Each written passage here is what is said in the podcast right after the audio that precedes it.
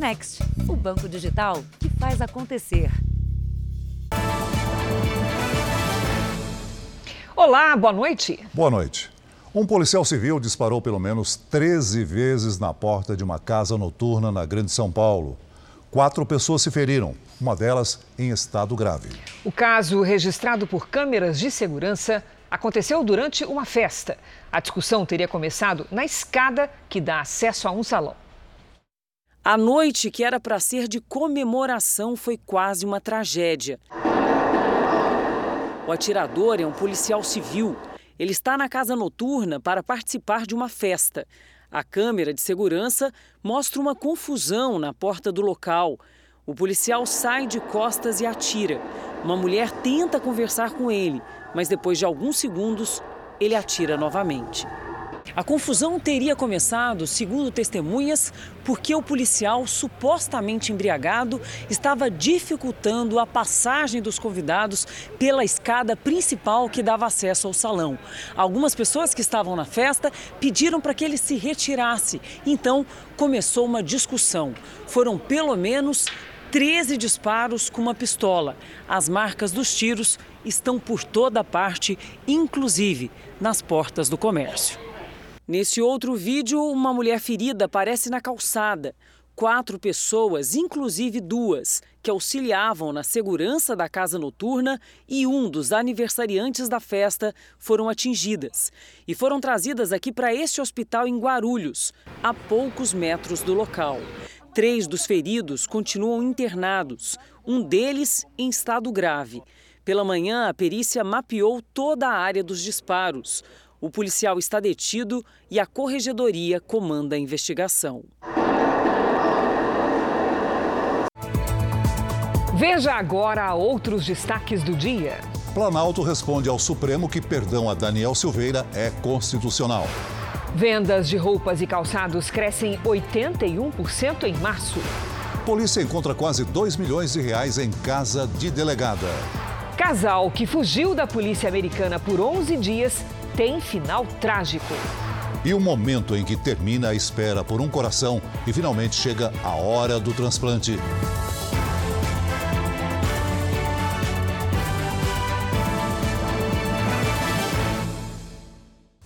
Oferecimento Bradesco Prime. Conecta você aos seus investimentos.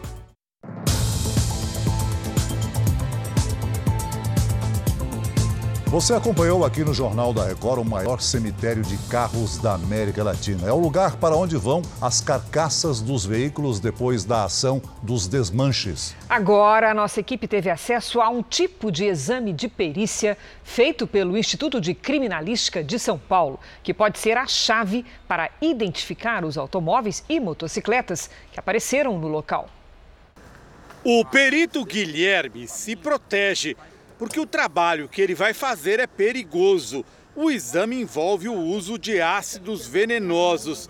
O desafio para a polícia de São Paulo começou na zona leste da capital, do que uma seguradora definiu como o maior cemitério de automóveis da América Latina. Dezenas de carcaças foram resgatadas. Aqui, as margens e o leito do rio Tietê eram o destino de veículos furtados e roubados. Mas a polícia também encontrou automóveis cujo sumiço ainda não tinha sido registrado em boletim de ocorrência. Isso levantou a suspeita de que são casos do golpe do seguro, em que o próprio dono vende o automóvel para desmanche e aciona o seguro de forma fraudulenta. Será um desafio para a Polícia Científica de São Paulo. Algumas destas carcaças passaram anos dentro de um rio, outras foram queimadas. Mas existem exames para tentar desfazer o mistério. Primeiro, o perito faz um trabalho de limpeza. São quatro ácidos diferentes, um para cada tipo de metal, onde o número que identifica o veículo foi gravado. Nós estamos examinando a região abaixo da gravação e nós estamos buscando vestígios latentes, né, vestígios que não são aparentes, é, que estão abaixo da região da gravação. Em seguida, o perito produz uma reação química que revela o número que havia sido riscado ou substituído. Vejam como funciona. No caso desta perícia feita em uma motocicleta, borramos alguns dos números revelados para manter o sigilo da investigação. O que nem os donos de automóveis e tampouco os ladrões sabem é que cada montadora tem sua própria forma de colocar etiquetas nas autopeças. A polícia científica tem acesso a todos os detalhes de cada modelo. Por isso, a chance de desfazer o mistério do cemitério de automóveis da Zona Leste é alta. A porcentagem de êxito da perícia nessas condições ela é bem grande. Morreu hoje o segundo jovem envolvido em um acidente durante um racha em uma das avenidas mais movimentadas de Goiânia. Vitor Fonseca Rodrigues, de 20 anos, teve a morte cerebral confirmada pela equipe médica três dias depois do acidente. Uma pessoa maravilhosa, um jovem cheio de vontade de viver, que ele, o que ele fez era só viver, que ele estava querendo viver. O estudante de agronomia é a segunda vítima fatal. A adolescente Marcela do Amaral, de 15 anos, morreu no local. Os dois estavam em uma caminhonete que disputava um racha. Imagens do circuito de segurança mostram quando o veículo perde o controle e capota em uma das principais avenidas de Goiânia. Nos dois veículos estavam jovens que tinham acabado de sair de uma casa noturna. Pelas imagens, é possível ver que a caminhonete passa por um carro de passeio que vinha no sentido contrário. Dentro do veículo estava este motorista de aplicativo. Ele estava uns 120, 140 por hora ali, no mínimo. É, aí na hora que ele começou a capotar, eu já comecei a reduzir e frear o carro. Se eu tivesse 5 metros na frente, tinha me acertado. O motorista da caminhonete, de 22 anos, ficou ferido no acidente. Foi levado para um hospital de Goiânia, mas teria sido orientado pelo pai a ir embora com o mototaxista antes de receber atendimento. Já o motorista do carro importado tem 18 anos e não tem carteira de habilitação. Os dois tinham combinado de se apresentar para a polícia hoje, mas não compareceram à delegacia. Marcamos para hoje os depoimentos, porém, com a triste notícia que veio pela manhã do falecimento do Vitor, que é amigo íntimo dos meninos e de suas famílias, e eles perderam totalmente a condição de vir prestar o depoimento hoje. Dos ocupantes da caminhonete, apenas uma adolescente continua internada em estado estável. A família de Vitor autorizou a doação dos órgãos do estudante. No Rio de Janeiro, dois delegados foram presos por suspeita de participação no esquema de exploração de jogos de azar. Eles liberariam máquinas caça-níqueis. Na casa de um deles, a polícia apreendeu quase 2 milhões de reais. O dinheiro guardado em sacolas de lojas de grife foi encontrado pela polícia na casa da delegada Adriana Belém, nesse condomínio de luxo na Barra da Tijuca, zona oeste do Rio quase 1 milhão e 800 mil reais em dinheiro. Ela estava de licença da polícia e ocupava um cargo na Secretaria Municipal de Esportes. A delegada foi presa na operação e, segundo a prefeitura, vai ser exonerada. A investigação aponta que Adriana Belém teria recebido propina para liberar mais de 80 máquinas caça-níqueis que haviam sido apreendidas pela polícia. Após um acordo é, em troca de um pagamento, essa organização criminosa estacionou caminhões na delegacia e de lá retirou as 80 caça, máquinas caça-níqueis apreendidas que voltaram à atividade. O pagamento teria sido feito por Rogério Andrade, contraventor apontado como chefe da organização criminosa, e pelo policial reformado Rony Lessa, réu na morte da vereadora Marielle Franco e o motorista Anderson Gomes. Segundo as investigações, Rogério e Rony Lessa teriam aberto juntos casas de apostas e bingos desde 2018. De acordo com o Ministério Público do Rio, a quadrilha pagava policiais civis e militares para cobertarem a exploração dos jogos de azar, principalmente na zona oeste da cidade, mas também em estados do Nordeste e Sul do país. A organização criminosa também é acusada de assassinar desafetos e concorrentes do jogo do bicho. Segundo a denúncia, são infrações penais que incluem corrupção, extorsões, ameaças, lavagem de dinheiro e crimes contra a economia popular. O delegado Marcos Cipriano, afastado da Polícia Civil e atualmente conselheiro da Agência Reguladora de Energia e Saneamento do Rio, está entre os presos. Numa escuta telefônica gravada com autorização da Justiça, ele conversa com Rony Lessa e combina um encontro com a delegada Adriana Belém para a liberação das máquinas caça-níqueis. Combinei com ela para amanhã a gente falar com ela. Aí eu te dou um toque aí, a gente vai até lá no ou no condomínio dela, ou em algum lugar. Hoje, dois bingos clandestinos foram fechados na operação e 12 pessoas presas. Dois dos denunciados já estavam na prisão. O vínculo do ex-PM, apontado como autor dos disparos que mataram Marielle com Rogério de Andrade, coloca o contraventor como suspeito de encomendar a morte da vereadora.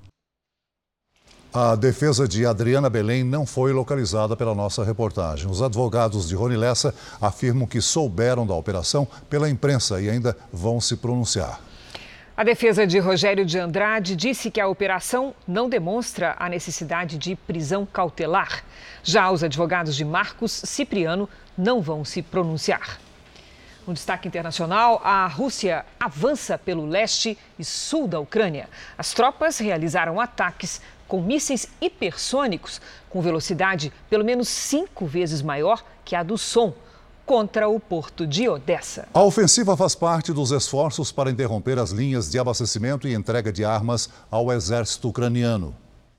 Três mísseis considerados mais modernos do arsenal russo atingiram um hotel no centro de Odessa Armas tão rápidas que podem percorrer até 2 mil quilômetros em uma velocidade que as baterias antimísseis não conseguem deter. O centro comercial da cidade também foi alvo de bombardeios. Na região de Kharkiv, 44 corpos de civis foram encontrados nos escombros de um prédio destruído. No sul do país, em Mariupol, autoridades dizem que cerca de 100 civis permanecem escondidos no complexo siderúrgico onde militares ucranianos ainda resistem aos ataques russos. O secretário-geral das Nações Unidas esteve hoje em um centro de refugiados na Moldávia. O país mais pobre da Europa faz fronteira com a Ucrânia e já recebeu quase 3 milhões de pessoas que fugiram do conflito no leste europeu. Antônio Guterres voltou a pedir mais uma vez o fim do conflito. To stop this war. Segundo as Nações Unidas, mais de 13 milhões de ucranianos tiveram que abandonar as casas. Cerca de 5 milhões e meio deixaram o país. Muitas regiões da Europa continuam recebendo refugiados.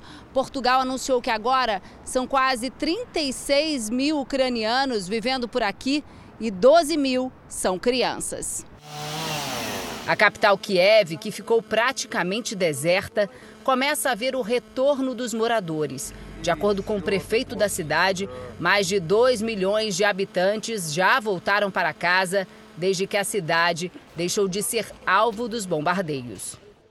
A Organização Mundial da Saúde classificou como insustentável a política da China de tolerância zero à Covid-19. De acordo com o diretor-geral da OMS, zerar o número de casos no país é uma tarefa impossível. Ele sugeriu uma mudança nas ações. A China tem adotado o confinamento de toda a população de grandes cidades como Pequim e Xangai, sempre que aparecem novos casos da doença. Você vai ver a seguir. Jovem está preso há sete meses, suspeito de crime que ocorreu quando ele estava trabalhando e na série especial, depois do período crítico da pandemia, os transplantes cardíacos voltam a crescer no país.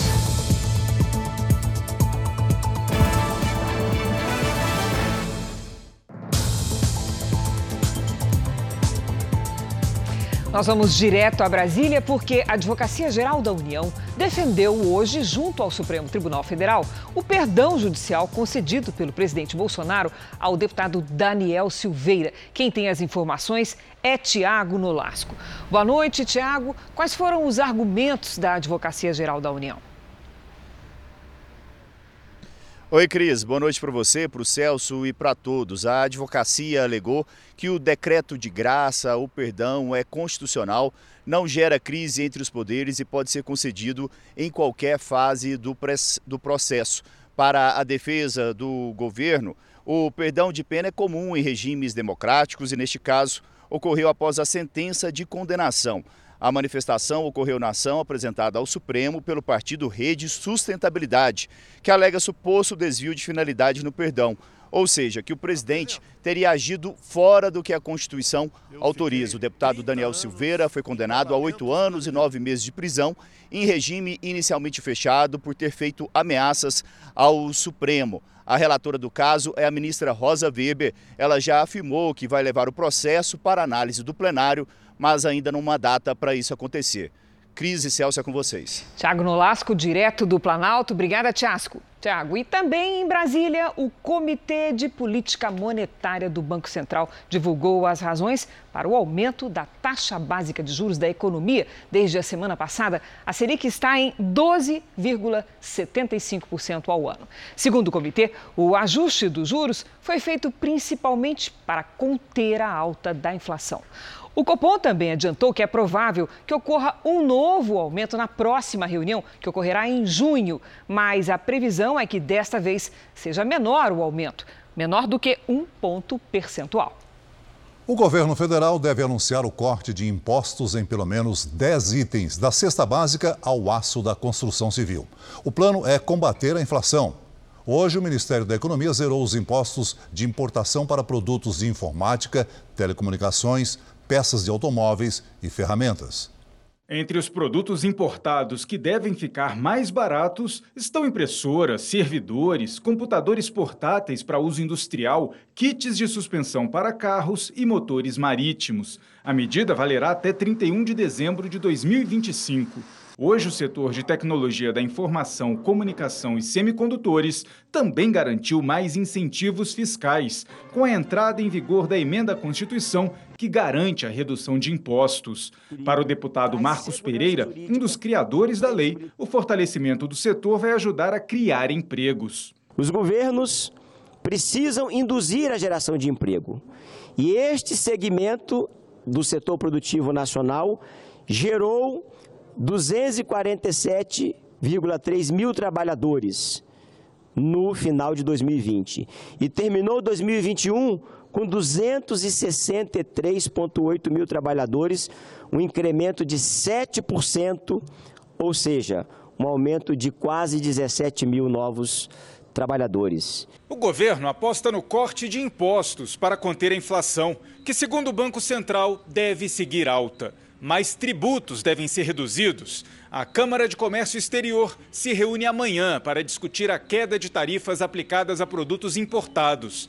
Entre os itens estão produtos da cesta básica e o aço. Mas os empresários do setor de aço são contra a redução de impostos sobre o vergalhão, utilizado largamente na construção civil. Para eles, o produto nacional precisa continuar mais barato que os concorrentes importados. O ministro da Economia, Paulo Guedes, se reuniu hoje em Brasília com representantes do setor metalúrgico, mas o encontro terminou sem acordo. Veja a seguir: Corpo de Bombeiros pede a prisão do sargento que atirou em atendente de loja no Rio de Janeiro. E na série especial, nossa equipe acompanha o fim da espera de um paciente por um transplante de coração.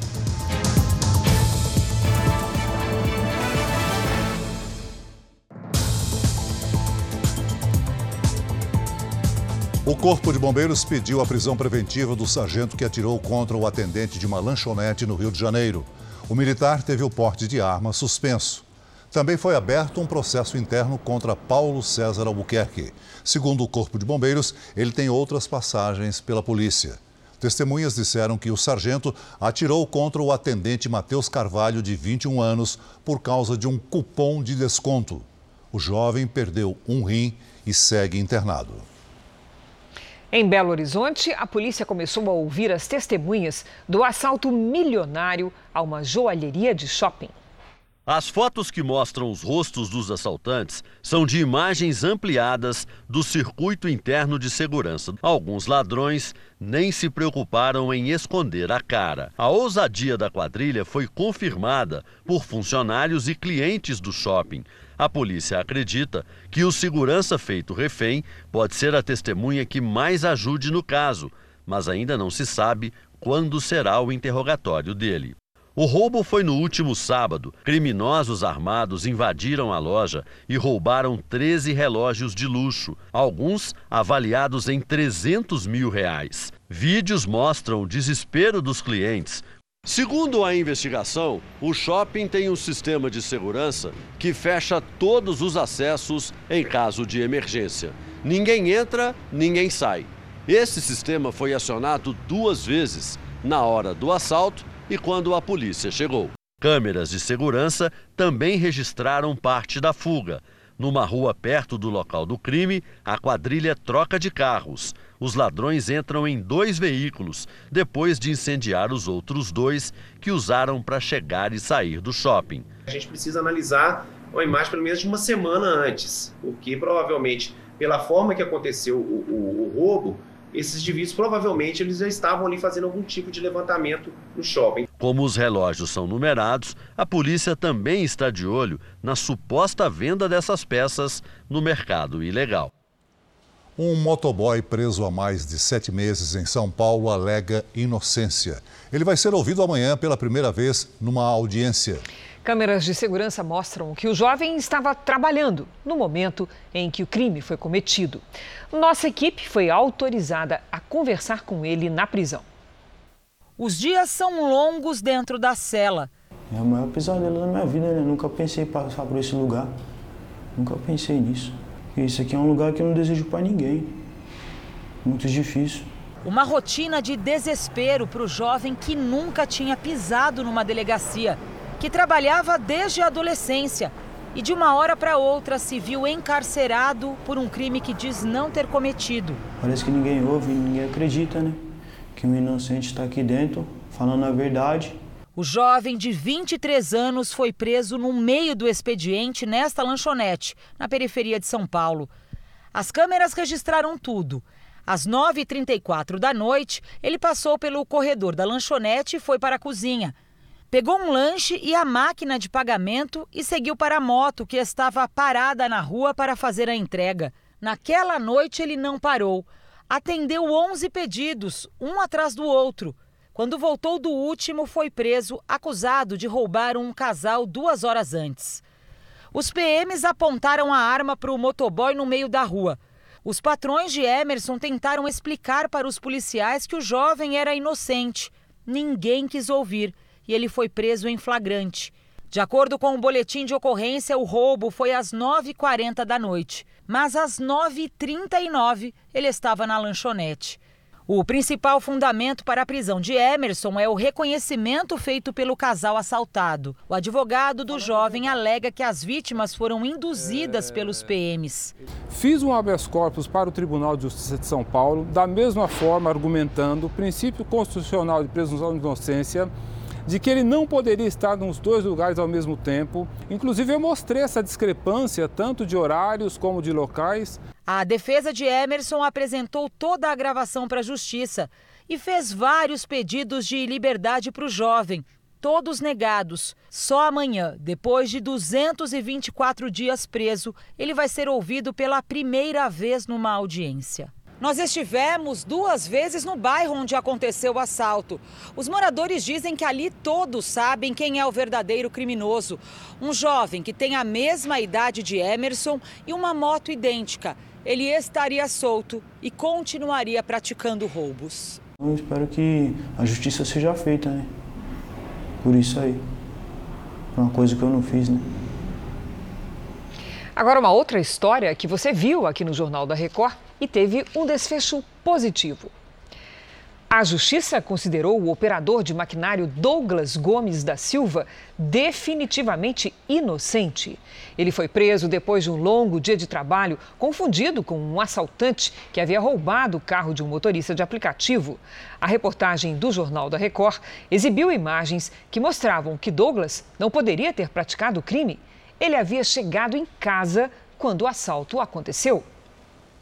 O Jornal da Record faz agora uma pausa de 30 segundos. E na volta, você vai ver que o Brasil monitora 16 casos suspeitos de hepatite misteriosa em crianças. O Ministério da Saúde monitora 16 casos suspeitos no Brasil da hepatite infantil aguda, que se espalha pelo mundo. A doença é um mistério. Teorias falsas se espalham pela internet, o que deixa muitos pais em dúvida. Como proteger os filhos dessa ameaça ainda desconhecida? Bastou o número de casos de hepatite aguda em crianças aumentar de forma misteriosa pelo mundo para as teorias se espalharem pela internet. Algumas postagens sugerem que a vacina contra a Covid teria relação com os casos graves da hepatite infantil, o que é falso. Dos casos na Europa, a média de idade foi em torno de 3 anos, a maioria não estava vacinada. Não tem nenhuma evidência que sugira uma relação entre a vacina de Covid e esses casos de hepatite que estão sendo documentados. Há ainda outra hipótese: cães de estimação seriam os transmissores da doença, o que também é falso. Essa transmissão entre, entre animais domésticos e humanos não procede. As falsas notícias surgiram depois que a Organização Mundial da Saúde passou a monitorar o surto de hepatite aguda infantil no mundo. No Brasil, o Ministério da Saúde acompanha 16 casos suspeitos no Paraná, Rio de Janeiro, São Paulo, Espírito Santo, Santa Catarina e Pernambuco. A hepatite é uma inflamação no fígado causada por vírus, bactéria ou parasita. Álcool em excesso e alguns medicamentos também podem provocar a doença. Os tipos mais frequentes são causados por vírus, principalmente as hepatites A, B e C. Os principais sintomas são diarreia, vômito, febre e dores no corpo. Mas o mais característico é a coloração amarelada da pele e dos olhos, a chamada icterícia. A hepatite na forma aguda em crianças é um alerta e um mistério. As causas dessa inflamação do fígado ainda são desconhecidas. Autoridades internacionais correm contra o tempo para desvendar a doença, mas já há algumas teorias sendo investigadas. Uma delas seria a transmissão do chamado adenovírus, que provoca doenças respiratórias e no aparelho digestivo. O adenovírus é um vírus que habitualmente dá doença muito leve, doenças agudas muito leves e na maioria das vezes passam despercebidos. A orientação médica é ter atenção com as crianças. Se tiver alguma criança que fique amarela, né, a gente quiterícia, ou algum sintoma de febre, dor abdominal, entre em contato com o pediatra.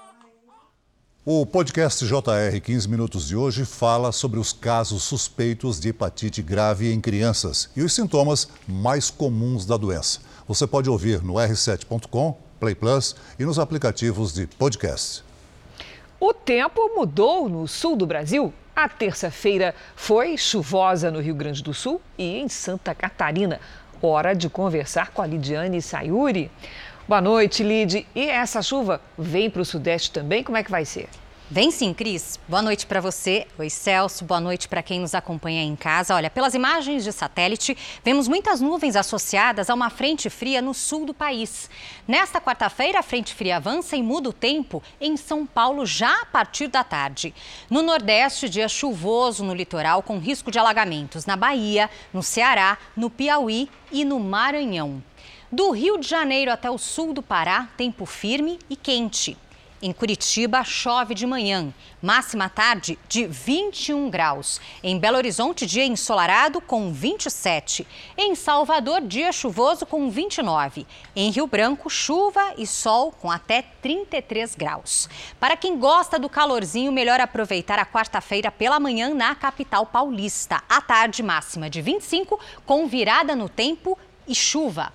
No Rio de Janeiro, dia ensolarado com 30 graus. Em Florianópolis e Fortaleza, chuva e sol com máximas de 23 e de 30 graus.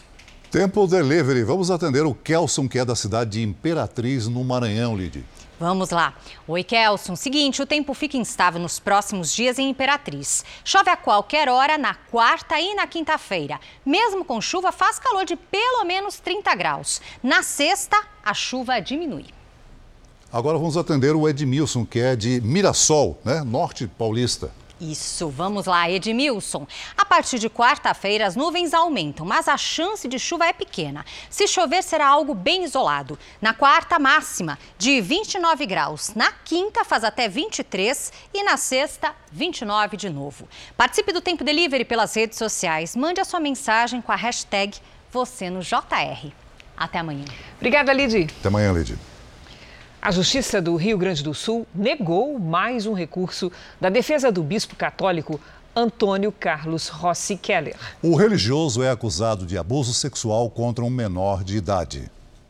Com a decisão, os advogados de defesa de Dom Antônio só podem recorrer agora aos tribunais superiores. Os magistrados entendem que a denúncia baseada no relato da suposta vítima tem provas necessárias para o processo. Segundo a acusação, o bispo católico se aproveitava da posição de prestígio para abusar do menino na época com 13 anos. O menor era ajudante nas missas e morava na paróquia. A Igreja Católica realizou uma sindicância e absolveu o bispo. Ele continua com suas funções e, na última quinta, até se encontrou com o Papa Francisco no Vaticano. A defesa do bispo não comentou. O bilionário Elon Musk, que está em processo de compra da rede social Twitter, pretende reverter a suspensão da conta do ex-presidente Donald Trump. Numa conferência nos Estados Unidos, Musk disse que a decisão da rede social de suspender a conta de Trump foi moralmente errada e estúpida.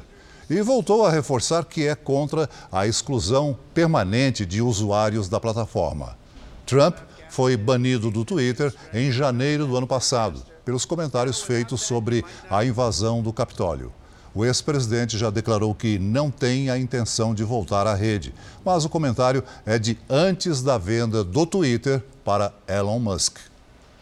Um promotor de justiça paraguaio, famoso pela luta contra o crime organizado, foi morto durante a lua de mel em uma praia da Colômbia. Marcelo Petti era conhecido por trabalhar em casos de tráfico de drogas e lavagem de dinheiro. Para os brasileiros, era o promotor do caso que levou o ex-jogador Ronaldinho Gaúcho para a cadeia por uso de documento falsificado. O promotor estava em viagem de lua de mel no litoral colombiano quando foi baleado e morto.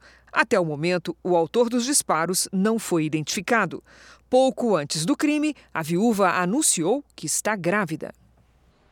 Nos Estados Unidos, um caso de fuga de um presídio parece ter saído, Celso, diretamente de um filme. Uma agente penitenciária teria se apaixonado pelo detento e ajudado o criminoso a escapar. É, mas 11 dias depois a história terminou com uma separação de forma trágica. Câmeras de segurança registraram o momento em que o presidiário Casey White, de 38 anos, deixou a prisão algemado, junto com a agente penitenciária Vicky White, de 56 anos. Ela levaria o detento para uma avaliação psicológica, mas depois os dois desapareceram. Embora tivessem o mesmo sobrenome, eles não eram parentes, mas os investigadores acreditam que a dupla tinha um relacionamento amoroso. Os dois fugitivos foram considerados perigosos principalmente porque estavam armados. Uma recompensa equivalente a 50 mil reais foi oferecida para quem desse informações que levassem à prisão de Casey e de 25 mil reais por Vicky. No fim de semana, o dono de um lava rápido reconheceu o fugitivo pela tatuagem e comunicou à polícia. A polícia não informou se foi exatamente essa pista que levou à conclusão do caso. Ontem, durante uma perseguição policial, Vicky e Casey se envolveram em um acidente. Ela teria disparado contra si, por acidente ou não. Foi levada ao hospital, mas não resistiu. A polícia apresentou fotos das armas apreendidas no carro em que os dois fugiram. Ao todo, eles percorreram 400 quilômetros entre os estados do Alabama e Indiana. Casey White, que já cumpria a pena por assassinato, invasão de domicílio e roubo de carros, voltou para a cadeia. O Jornal da Record faz uma pausa de 30 segundos. E na volta, venda de roupas e calçados disparou em março. Uma pesquisa divulgada hoje pelo IBGE mostra que as vendas no comércio voltaram a crescer, principalmente com a sensação de que o pior da pandemia já passou. No mês de março, o setor de vestuário e calçados teve um crescimento de 81% em relação ao mesmo período do ano passado. Quando a Regina viu a jaqueta, foi amor à primeira vista. Me encantei pela peça, por isso vou levar essa peça aqui. E para combinar, também um short. Ela está em fase de atualizar o guarda-roupa. Antes da pandemia, né, já está ultrapassada. E roupa nova, mulher que não gosta de roupa nova, né? Com todas as atividades voltando ao normal, comprar roupa virou necessidade. E os clientes voltaram bem animados. Nós vendemos 80% mais que a pandemia e até mais que 2019. Em março deste ano, segundo o IBGE, as vendas de vestuário e calçados aqui no país cresceram 81% na comparação com o mesmo mês em 2021. Foi o segmento que mais influenciou o desempenho do comércio em geral, que teve aumento de 4%. Em relação ao mês anterior, a alta do varejo foi de 1%. A expectativa do comércio é de mais crescimento. Os próximos levantamentos do IBGE vão mostrar o resultado de uma das datas mais importantes para o setor, o Dia das Mães. A procura por presentes em abril e no início deste mês até surpreendeu muitos lojistas. Neste shopping, as vendas superaram as de 2019, quando não havia pandemia. A gente tem como segunda data o Dia das Mães, mas a gente quase bateu ali o Natal, ficamos empatados no sábado. Uma pesquisa aponta que na primeira semana de maio, as vendas aumentaram quase 7% no comércio em geral na comparação com o mesmo período antes do Dia das Mães, no ano passado. Foi a maior alta nessa época desde 2012. Agora os lojistas já esperam com otimismo pelas próximas datas comemorativas. Já tem namorados em junho, que é uma data importante também para o varejo. Tem os pais em agosto, e aí a gente já entra Dia das Crianças em outubro, Black Friday em novembro e o Natal em dezembro. Então assim, a gente está num ritmo que deve ser daqui para melhor até o fim do ano. Em Brasília, o ministro Alexandre de Moraes, do Supremo Tribunal Federal, juntou dois inquéritos em um só. O que investiga supostos ataques do presidente Bolsonaro às urnas eletrônicas e o que apura a possível atuação de uma milícia digital. A apuração contra o presidente foi aberta no ano passado, quando Jair Bolsonaro apresentou acusações contra a segurança das urnas eletrônicas numa transmissão ao vivo. A investigação contra as supostas milícias virtuais começou em julho do ano passado. A decisão do relator dos dois inquéritos no Supremo, ministro Alexandre de Moraes, atende ao pedido da Procuradoria-Geral da República, que apontou a necessidade de juntar as investigações antes de a PGR decidir se vai denunciar ou não o presidente Jair Bolsonaro. Em fevereiro, Moraes determinou o compartilhamento de provas entre as duas investigações. O ministro também decidiu enviar os dados ao Tribunal Superior Eleitoral e autorizou a abertura de um inquérito administrativo no TSE. Para o ministro da Justiça, Anderson Torres, que participou de audiência na Comissão de Segurança Pública da Câmara, não há ataque ao processo eleitoral. A gente tem mostrado é, observações feitas pelas instituições brasileiras, a Polícia Federal, o Exército Brasileiro e outras instituições sobre melhorias e oportunidades para melhorar a segurança das urnas. A gente quer eleições limpas, eleições seguras e tudo que vier para melhorar as eleições é defendido pelo nosso governo. Amanhã o TSE inicia uma nova etapa de testes de segurança das urnas eletrônicas, em meio à crise com o Ministério da Defesa. O projeto já estava programado no calendário eleitoral e prevê que especialistas tentem burlar o sistema, depois de testes que identificaram vulnerabilidades em novembro do ano passado. Hoje, o presidente da Câmara, Arthur Lira, em um evento nos Estados Unidos com transmissão pela internet, defendeu o processo de votação brasileiro. O povo vai escolher sem o eufemismo de dizer que aquela urna presta, que aquela urna não presta. Eu fui eleito nesse sistema durante seis eleições e não posso dizer que esse sistema não funciona. O sistema é confiável. Mais de 400 parlamentares apresentaram ao Supremo explicações para a aplicação do dinheiro público por meio de emendas de relator. A cobrança feita pelo STF é baseada na apuração do caso que ficou conhecido como orçamento secreto, em que a destinação do recurso não teria ficado clara. Hoje, o presidente da Câmara rebateu críticas e defendeu que é a atribuição do Congresso decidir sobre a aplicação das verbas públicas. Dos Estados Unidos, Arthur Lira disse que a quantidade de recursos destinada ao orçamento secreto é muito pequena, perto do tamanho total do orçamento. Nós estamos discutindo 0,03% do orçamento brasileiro. O orçamento brasileiro tem 96% carimbado, sem poder ser movido, mexido. Isso não vai levar, em momento algum, crescimento para o nosso país. A ministra Rosa Weber, do Supremo, suspendeu as emendas de relator. O Supremo determinou que o Congresso desse transparência aos recursos dos últimos dois anos e criasse uma maneira de controlar quais são os parlamentares que pediram as emendas, quanto cada um recebeu e para onde o dinheiro foi liberado. Em 2020, foram destinados ao orçamento secreto pouco mais de 20 bilhões de reais.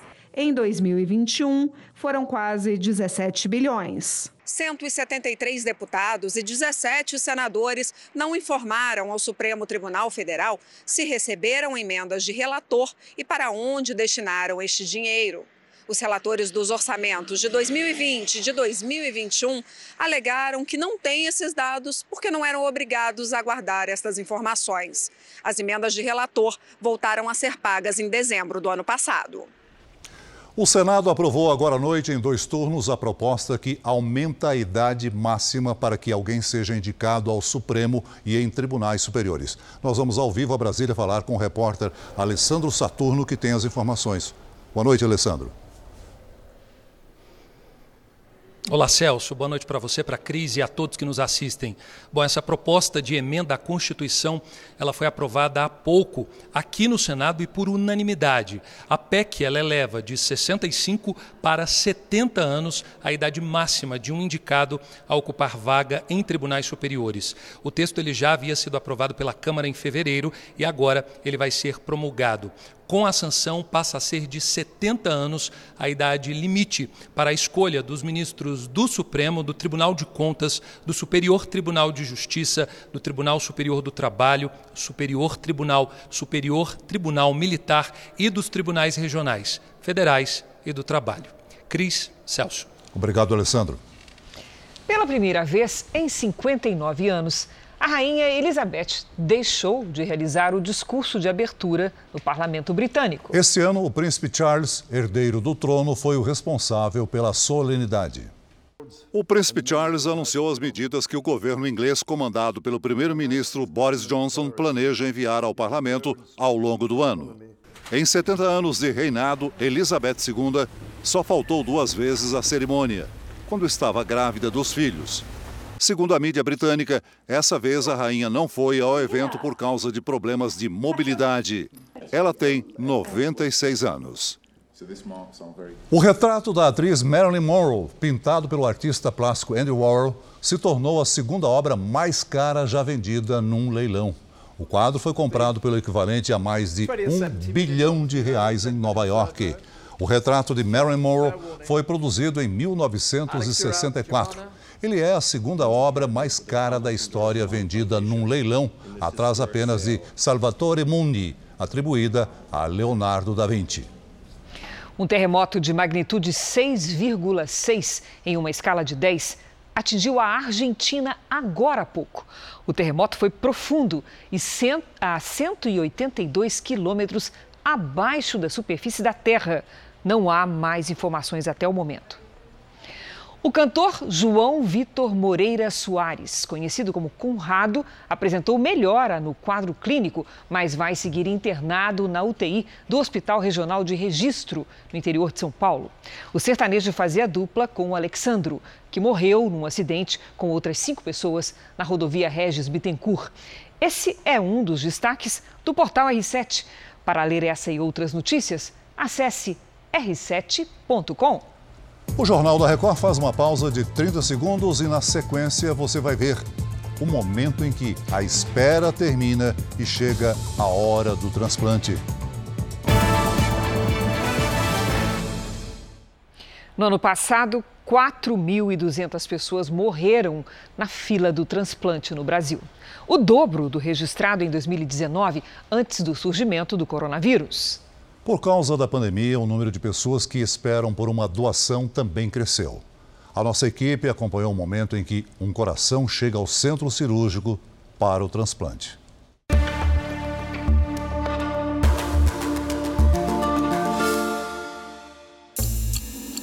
Cada transplante é único. A sensação sempre é de frio na barriga. E é uma equipe apaixonada pela vida. Seu José chega ao centro cirúrgico no momento de retomada dos transplantes no Brasil. É que nos últimos dois anos a captação de órgãos foi duramente afetada pela pandemia. Doadores que morreram em decorrência da Covid ou com suspeita da doença foram recusados no processo e os critérios para a coleta dos órgãos ficaram mais rígidos. A taxa de doadores efetivos caiu 17% em relação a 2019 e 4,5% se comparada a 2020. Mas agora, as equipes de captação e transplantes em todo o país estão recuperando aquele ritmo frenético que gostam de trabalhar.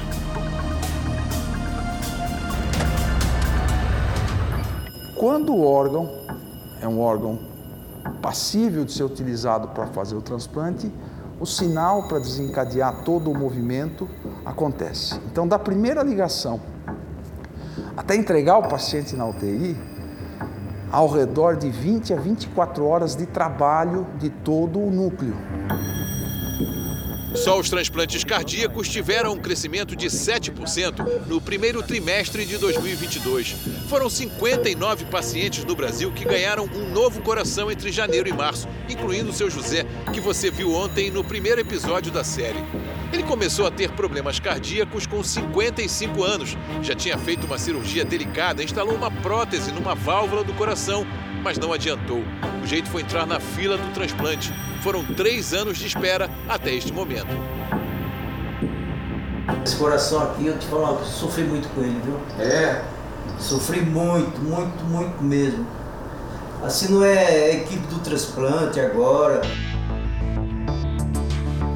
Coração que ele tanto esperou foi o primeiro a ser retirado do doador de múltiplos órgãos, porque é o que tem o menor tempo de vida fora do corpo, apenas 4 horas. Ao contrário das córneas, que podem ser transplantadas depois de 7 dias. Os rins aguentam 36 horas entre a captação e o implante. O pâncreas pode ficar 20 horas, o fígado 12 horas, os pulmões entre 4 e 6 horas. É literalmente uma corrida contra o tempo e de revezamento, com vários profissionais passando o bastão em total sintonia. A chegada do coração do doador aqui no INCOR marca o início de um dos momentos mais tensos do transplante. Os médicos já começaram a cirurgia no seu José, ou seja, vão retirar o coração doente para colocar o coração novo. Nós vamos lá para dentro para mostrar para vocês o passo a passo de toda essa operação. Quando a maleta é aberta, o coração tem a aparência do que realmente significa um presente, que é cuidadosamente desembrulhado pelos médicos. Está tudo certo e pronto. O processo começa com a retirada do órgão que esteve com o seu José a vida inteira. A operação prossegue e, em determinado momento, não há nenhum coração batendo no peito dele. Toda a circulação sanguínea do seu José está na máquina, que faz o papel de coração e pulmão. A cirurgia vai chegando ao fim. Com precisão milimétrica, o cirurgião faz as suturas ligando o novo coração ao corpo do paciente. E já já ele voltará à sincronização. Mas já é movimento próprio dele. Após o último ponto, o médico dá uma mãozinha e o novo coração começa a pulsar. A princípio, desordenadamente, mas aos poucos vai retomando o ritmo normal. Lembra quando a gente falou que o coração pode suportar até 4 horas fora do corpo? Sabe quanto tempo durou esse transplante? 2 horas e 56 minutos. Ah, tá ótimo. Ótimo. Ó, agora já tá pelo próprio ritmo. Só o INCOR tem 62 pessoas na fila de espera. 10% delas são consideradas de alta prioridade, porque dependem de medicamentos e de aparelhos hospitalares para se manterem vivas. Ainda assim, 40% morrem na fila de espera. Infelizmente, pela falta de órgãos, os nossos pacientes acabam deteriorando nessa espera e acabam sendo transplantados em critério de prioridade, ou seja, necessitam de órgãos hoje. Mas quando o coração chega, 9 em cada 10 pacientes conseguem sobreviver depois do transplante. Cada órgão não faz diferença nenhuma vida, né? Então, quanto mais órgãos foram viabilizados em um doador, mais vidas serão mudadas. Exato. A vida pode ser reciclável. E a reciclagem dessa vida é através do transplante. Meu nome é Edna Maria Vaz, sou esposa do José Luiz Vaz. Complicou né, um pouco o quadro dele e, infelizmente, ele veio a falecer. Hoje eu estou aqui mais também para agradecer essa família que doou, porque, gente, continue doando. É amor vivo, doar, né, um ato de amor. Vale a máxima: doar é salvar vidas. O Jornal da Record termina aqui. A edição de hoje na íntegra e também a nossa versão em podcast estão no Play Plus e em todas as nossas plataformas sociais. Dona Edna, muito obrigada pela generosidade da senhora. À meia-noite e meia tem mais Jornal da Record. Fique agora com Reis e logo em seguida você assiste a Jesus, a série. A gente se vê amanhã. Até Boa, lá. Boa noite e até amanhã.